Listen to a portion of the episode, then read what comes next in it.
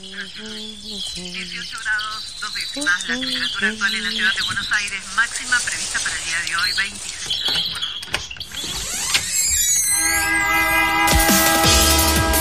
No tenemos agua, se nos corta la luz, no vivimos La dignamente. ciudad, ninguna respuesta. que los vecinos de Buenos Aires vivan en una mejor ciudad. trabajadores desocupados.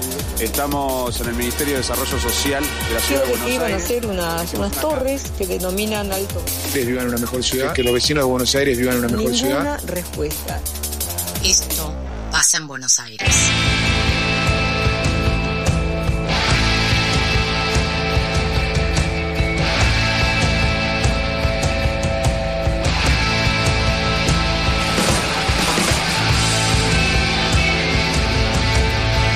12 minutos han pasado de las 6 de la tarde y ya está del otro lado del teléfono Fanu Santoro. ¿Cómo está Fanu?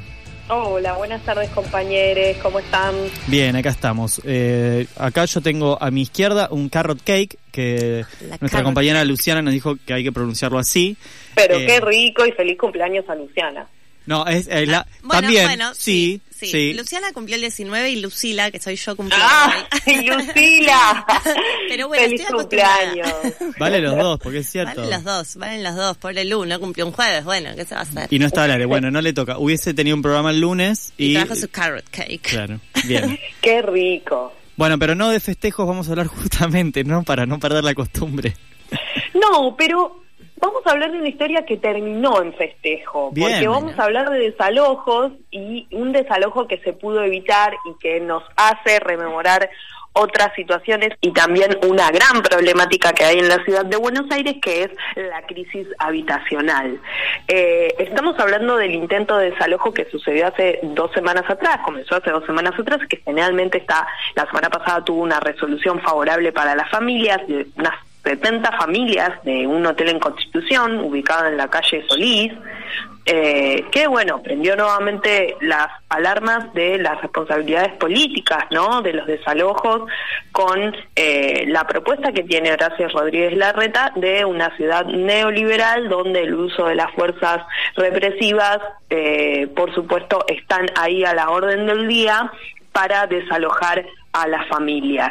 Y eh, por supuesto que esto no es algo eh, exclusivo de la ciudad de Buenos Aires, ¿no? Recordemos que durante la pandemia el presidente Alberto Fernández había cance eh, había mm, limitado, cancelado o prohibido, Sí. eh, mejor dicho, los desalojos porque justamente estábamos en, perdón, eh, justamente estábamos en momento de pandemia y eh, era una de las medidas que se habían dado. Pero bueno, después vimos lo que ocurrió en Guernica y en otras eh, provincias eh, del, a nivel nacional, ¿no? Donde los alo- de- desalojos continuaron, sobre todo en comunidades originarias. Pero bueno, vamos a hablar de lo que nos trae, que, no- que nos importa hoy, que es la ciudad de Buenos Aires.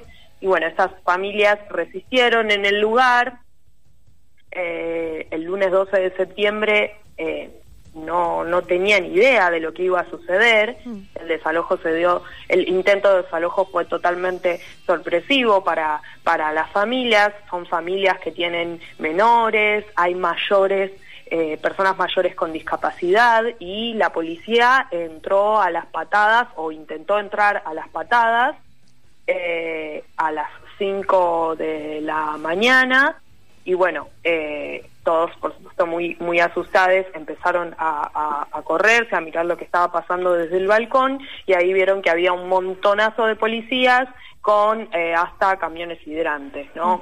Eh, las familias resistieron, estuvieron, eh, contaron con el apoyo de organizaciones eh, sociales y de derechos humanos que por suerte estuvieron acompañándolos, también como por ejemplo eh, la Defensoría, que es un- una colectiva de abogados que estuvo también ahí presentando la documentación necesaria y, y denunciando que era un desalojo totalmente ilegal, porque las personas que están ahí pagan un alquiler pagan, eh, algunas personas pagan 10 más de 10 mil pesos por una pieza de 4x3, o sea, es un hotel que se cae a pedazos con habitaciones, tienen baños y cocina compartidos y, eh, bueno, es propiedad de José de Roque, que además tiene dos hoteles más, eh, y el inmueble de la calle de Constitución, de la calle Solís, figura en el listado de posibles alojamientos con los que se maneja el programa Buenos Aires Presente, ¿no? Entonces, el gobierno de la ciudad sabe quién es esta persona y los organismos públicos, por supuesto, que trabajan la problemática de la situación de calle también.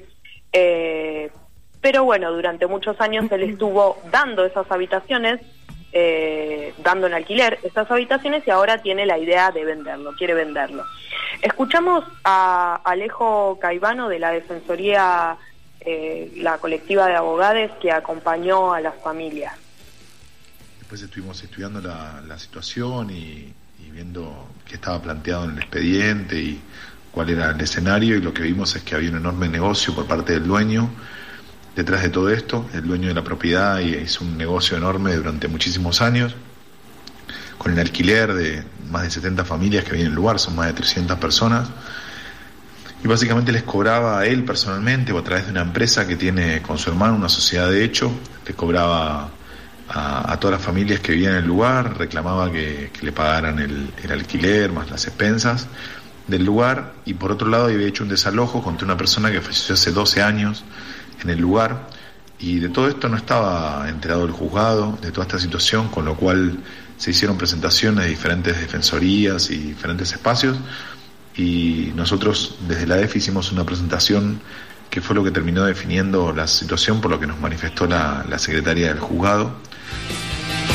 Bueno, lo que nos decía Alejo también es que eh, los funcionarios del Ministerio de Desarrollo Humano y Hábitat de Ciudad de Buenos Aires eh, sabían de este desalojo eh, sabía que había menores y personas mayores de edad con discapacidad, pero no hicieron nada para buscar una solución a tiempo.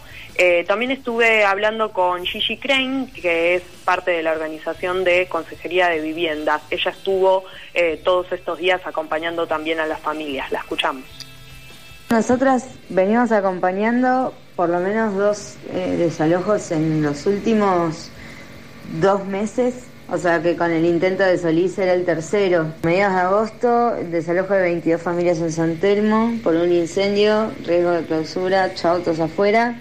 En la REA, 15 eh, familias aproximadamente, de la REA Córdoba, también, listo, riesgo de derrumbe, todos afuera. Y en esos dos casos, o sea, se desalojó la gente por riesgo de derrumbe, pero en realidad no estaba resuelto el juicio civil. No es que les dijeron, ay, a ver si te queda un pedazo de, mampara en la cabeza, yo soy bueno, el Estado te protejo, a la calle. Así, o sea, fue muy burdo. Y bueno, un poco también lo que demuestra el caso de Solís, que es que si las familias no se mueven no se puede hacer nada. Eso nos pasó en San Telmo.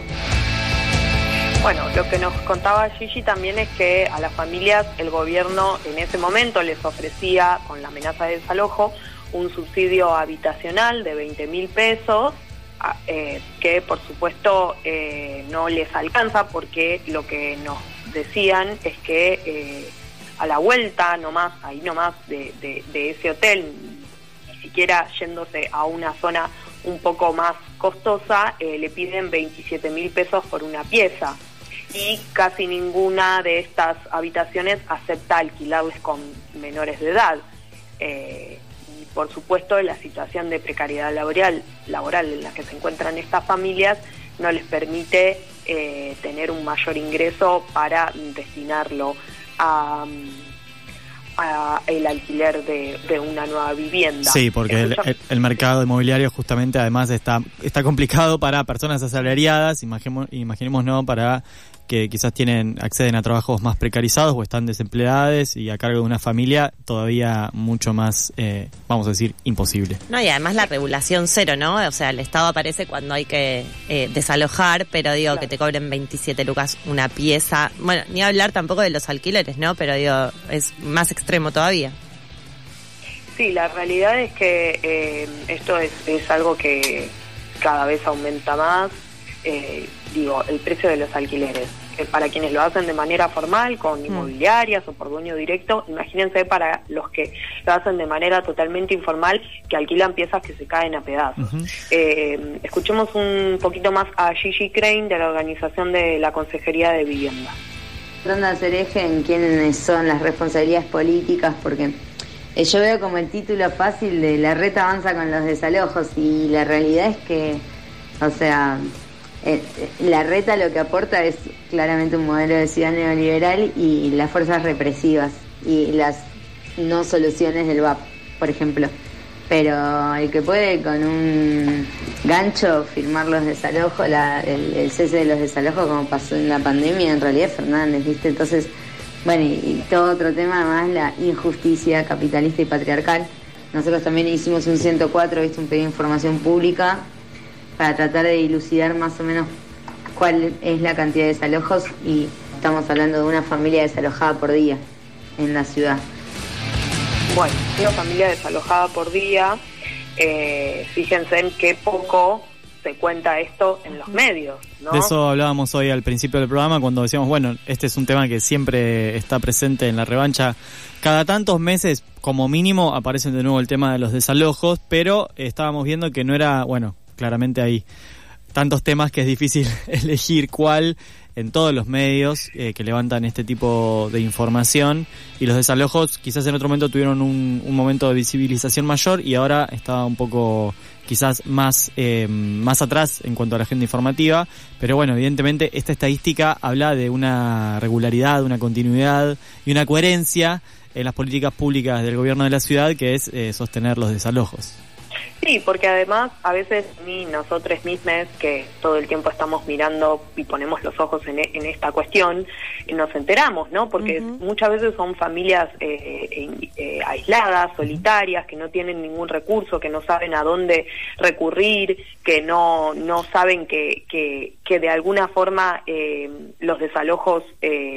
Hay, desalojos que se hacen de manera ilegal, sin, orden. Entonces, las familias no les queda otra que, irse, no, tienen a quién recurrir, por supuesto, no pueden acceder a la justicia. Entonces, eh, esta información no circula. Pero, por ejemplo, el mes pasado, eh, los vecinos de la Rodrigo Bueno eh, volvieron a reclamar por sus condiciones habitacionales.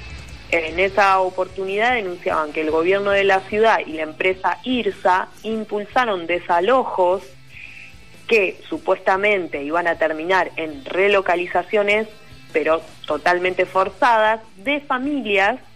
Eh, y el objetivo, ¿cuál era? Bueno, es eh, apurar la instalación del nuevo puerto madero que está haciendo esta empresa constructora.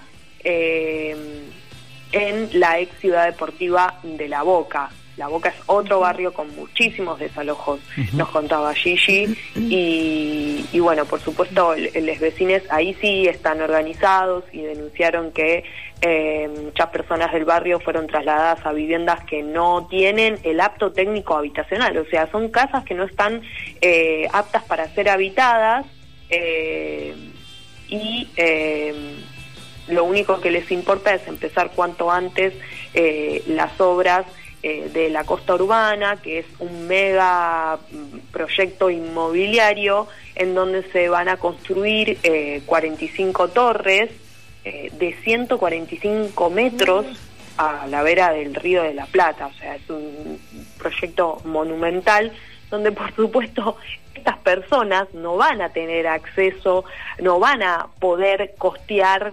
eh, eh, una vivienda en ese lugar. No son viviendas para personas que están eh, con trabajos precarios, informales. Van a ser a, viviendas para personas, por supuesto, con otro rango de ingresos. Uh -huh. la Rodrigo Bueno, para quienes no lo saben, es un barrio, una villa histórica donde viven 2.800 eh, personas, hay 563 viviendas. Y en 2017 se sancionó una ley para la reurbanización e integración del barrio. Y esto fue en 2017. Recién ese proceso está al 60% y por supuesto hay muchas familias que, que están afectadas por la contaminación de, del riachuelo, de las crecidas del río y ni siquiera pueden acceder a servicios básicos. Bien, la situación en la ciudad de Buenos Aires con respecto a la vivienda, a desalojos, a emprendimientos inmobiliarios que poco tienen que ver con eh, garantizar el derecho a la vivienda. eh, de la mano de Estefanía Santoro, como siempre. Fanu, nos encontramos la semana que viene. Un placer, compañeros. Chau, chau. Chau, chau.